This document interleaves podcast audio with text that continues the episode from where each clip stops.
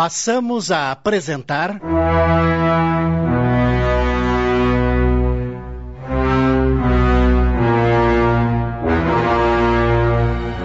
Amor e Vingança, obra de Betty Freitas, ditada pelo espírito Luiz E. Brancar. Adaptação de Sidney Carbone.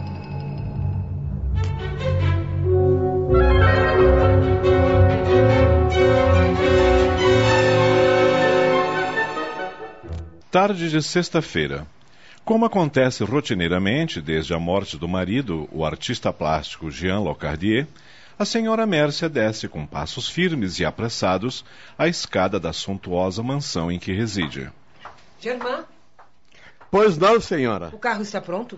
Perfeitamente, senhora. Vamos ao lugar de sempre. Sim, senhora.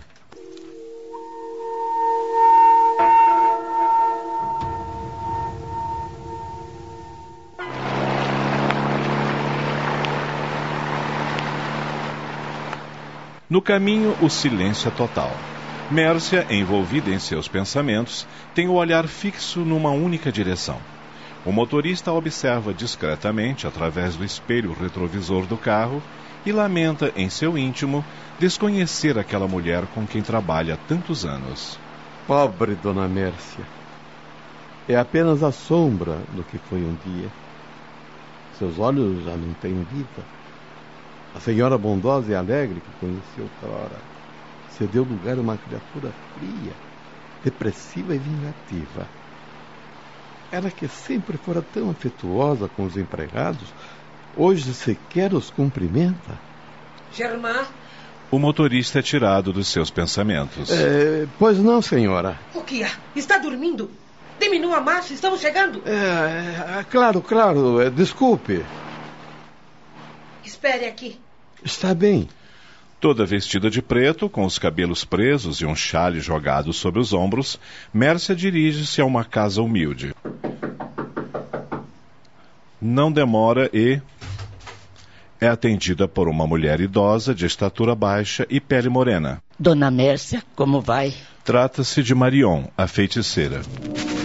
Vou ficar bem logo que destrua a vida daquela miserável. Por favor, entre.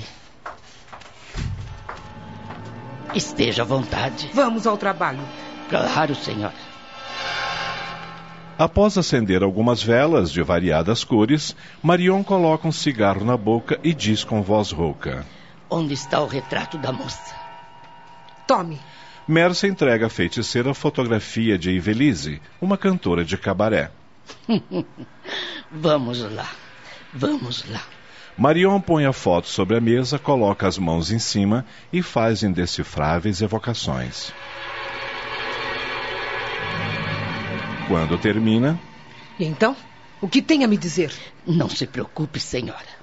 Logo saberá notícias da moça e verá que ela não está nada bem. Eu não a quero nada bem. Quero-a destruída. Afinal, estou lhe pagando uma fortuna. Tudo que as suas entidades têm pedido, tenho trazido. Portanto, quero resultados. E logo. E a senhora terá. Eu lhe prometo. É uma pessoa muito determinada, dona Mércia. E a determinação é um fator importantíssimo para que se consiga tornar realidade tudo aquilo que se almeja. É claro que as entidades estão trabalhando. Escute aqui, sua velha. Essa mulherzinha destruiu meu marido, minha família. Tirou de mim o único homem que amei com todas as minhas forças. Ele era bom, carinhoso, trabalhador. E desde que se envolveu com ela, transformou-se num farrapo humano e morreu jogado na sarjeta. Por isso é na sarjeta que eu quero aquela desgraçada.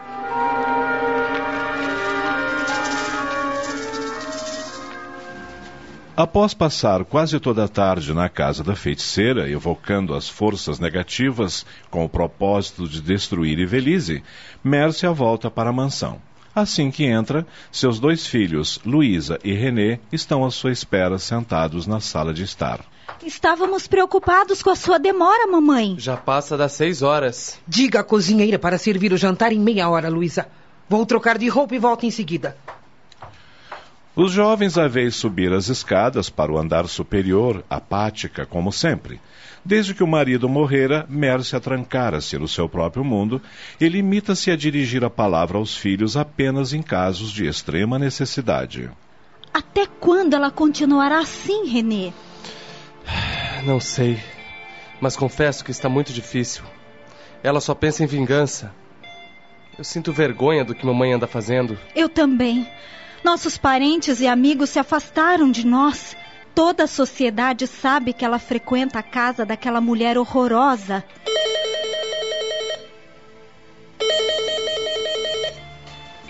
Quem será? Eu atendo. Residência dos Locardier, Luísa falando? Tia Nádia, que alegria ouvi-la! Quando desligou o telefone, Luísa dirigiu seu irmão feliz. Tia Nádia vem passar uns dias conosco. Está saudosa de nós e principalmente da mamãe. Que bom. Quem sabe ela consegue tirar mamãe dessa depressão crônica. Além de cunhada, são boas amigas. Quando ela chega? Amanhã.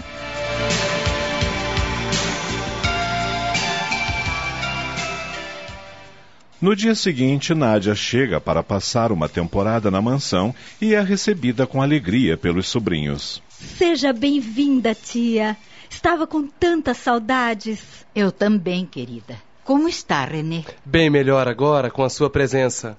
Obrigada, meus queridos. Não vi a hora de chegar para abraçá-los. É uma pena que a mamãe não esteja em casa. Vocês não disseram a ela que eu viria? Sim, dissemos, mas. Não me diga que ela. É melhor conversarmos sobre isso depois, tia. A senhora deve estar cansada da viagem. Lá isso é verdade. Estou doida para tomar um banho e trocar de roupa. Venha, eu a acompanho até o quarto de hóspedes. Você traz as malas, Renê? Claro. Duas horas mais tarde, na biblioteca. Quer dizer, então, que sua mãe continua indo à casa daquela mulher, evidentemente com a ideia fixa de vingar-se. Nós já não sabemos mais o que fazer. Ela não conversa mais com a gente. Está sempre calada e, como de costume, desde que papai morreu, suas únicas saídas são para a casa da feiticeira Marion.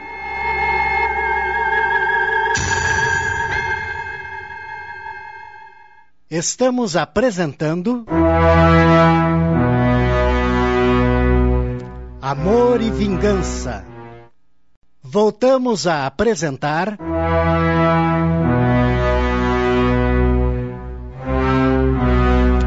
Amor e Vingança. Adaptação de Sidney Carbone.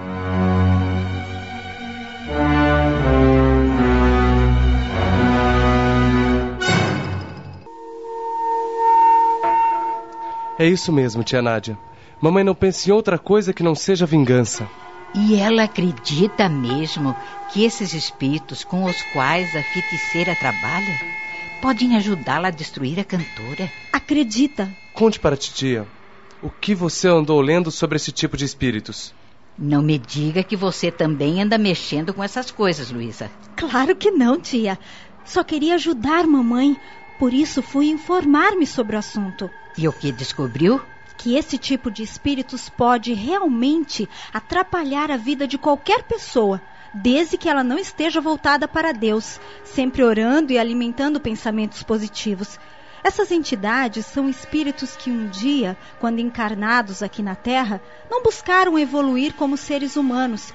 Fizeram muito mal às pessoas e, quando desencarnaram, continuaram no orbe terrestre, alimentando suas maldades. Espere um pouco, Luísa. Você está me dizendo que essas entidades podem fazer as mesmas maldades que faziam quando viviam aqui na Terra? Exatamente. Com o agravante que, sem o corpo físico, elas possuem maior mobilidade e têm como se utilizar das fraquezas de caráter e de pensamento que as pessoas, a serem prejudicadas, possuem. Para isso, essas entidades precisam de um corpo para alimentar seus desejos.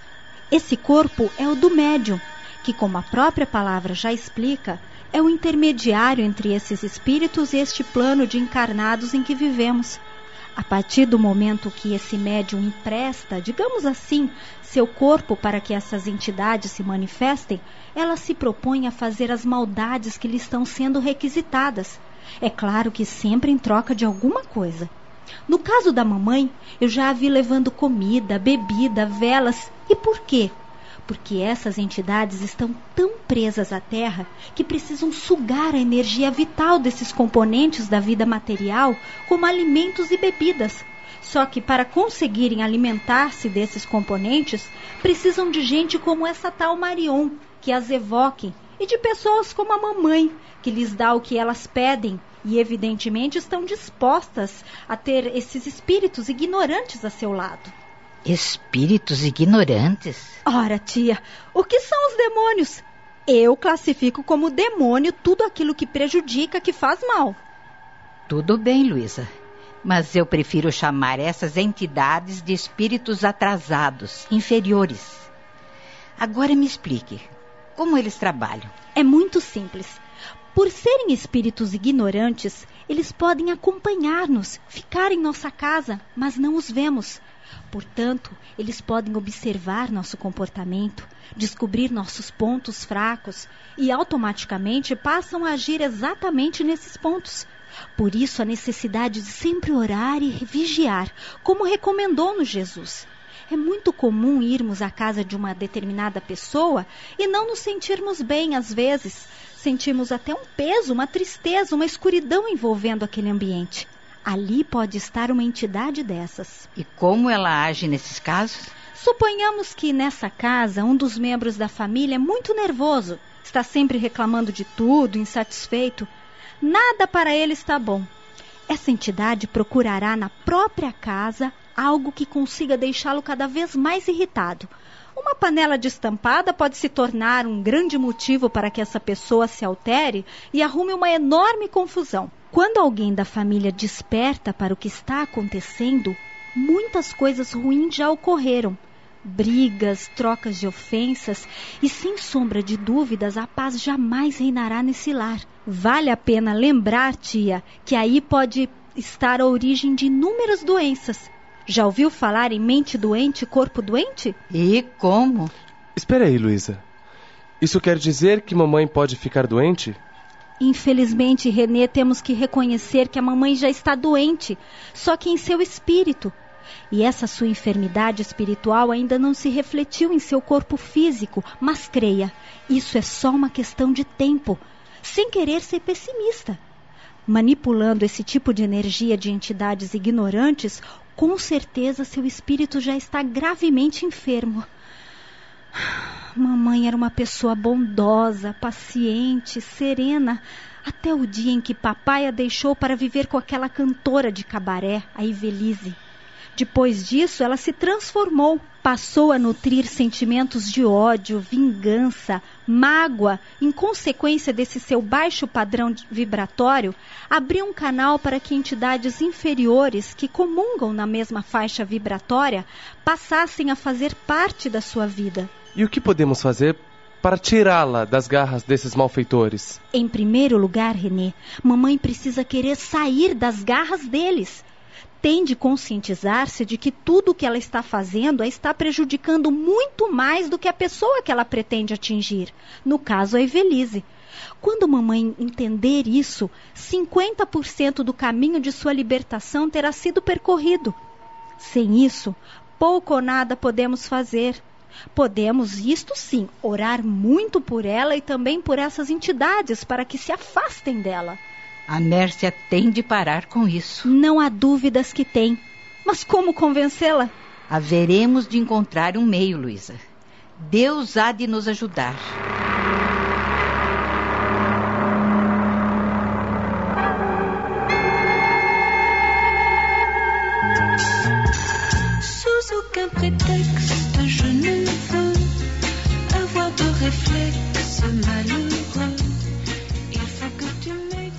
Cabaré de St. Paul, a festa está apenas começando. E Velise é a estrela da noite. Elegantemente vestida, sem dispensar a rosa no cabelo, que se tornara sua marca registrada, ela interpreta uma canção de amor. Sua beleza, seu corpo escultural chamam a atenção de todos. Je sais bien qu'un ex amour n'a pas de chance, peu. Requisitada nos mais famosos cabarés parisienses, Ivelisse lota plateias conquistando um grande público. Aparentemente tudo está correndo bem em sua vida, mas o que seus inúmeros fãs não imaginam é que por trás de tanta beleza e sedução existe uma mulher triste e solitária que aos poucos vem perdendo a alegria de viver.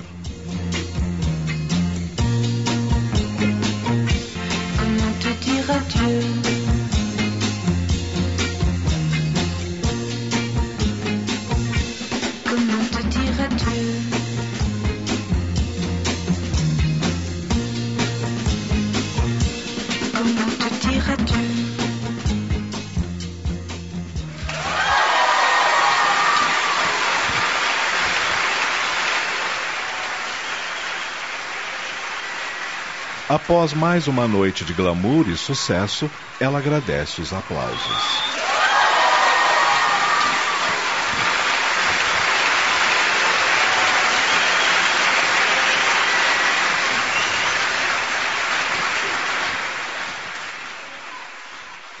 Em seguida, dirige-se para o camarim, troca-se e vai para casa.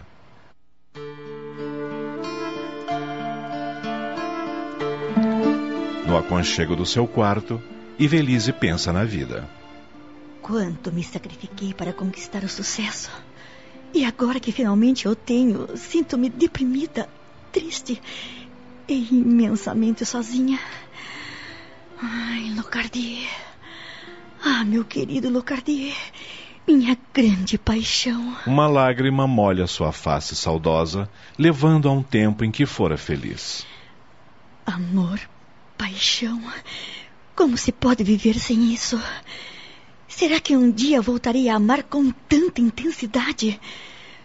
Os momentos memoráveis, as carícias, os beijos, as muitas noites de amor que vivi nos braços de Locardier. Como esquecer tudo isso, meu Deus? O som estridente da campainha atira do seu devaneio. Quem poderá ser a esta hora? Ela veste um penhoar e vai atender a porta. Olá, amiga. Daniele, querida, entre. Hum, você não está com a cara nada boa. Pode ir se abrindo. O que está acontecendo? Ai, nem eu mesma sei, amiga. Sente-se. Vamos, desabafe. Sinto-me cansada, deprimida. E o que é pior, um horrível sentimento de culpa tem tomado conta de mim nos últimos dias. Em relação a quê? Ou melhor, a quem? Ao mesmo tempo em que penso em Locardier com amor, com muita paixão e saudade, um sentimento de culpa me possui e sinto-me a pior das criaturas. Pego-me pensando na família dele, na forma como ele morreu bêbado e jogado na sarjeta, na sua mulher quando a encontrei no cemitério, naqueles olhos que soltavam faíscas e me atingiam com toda a carga do seu ódio.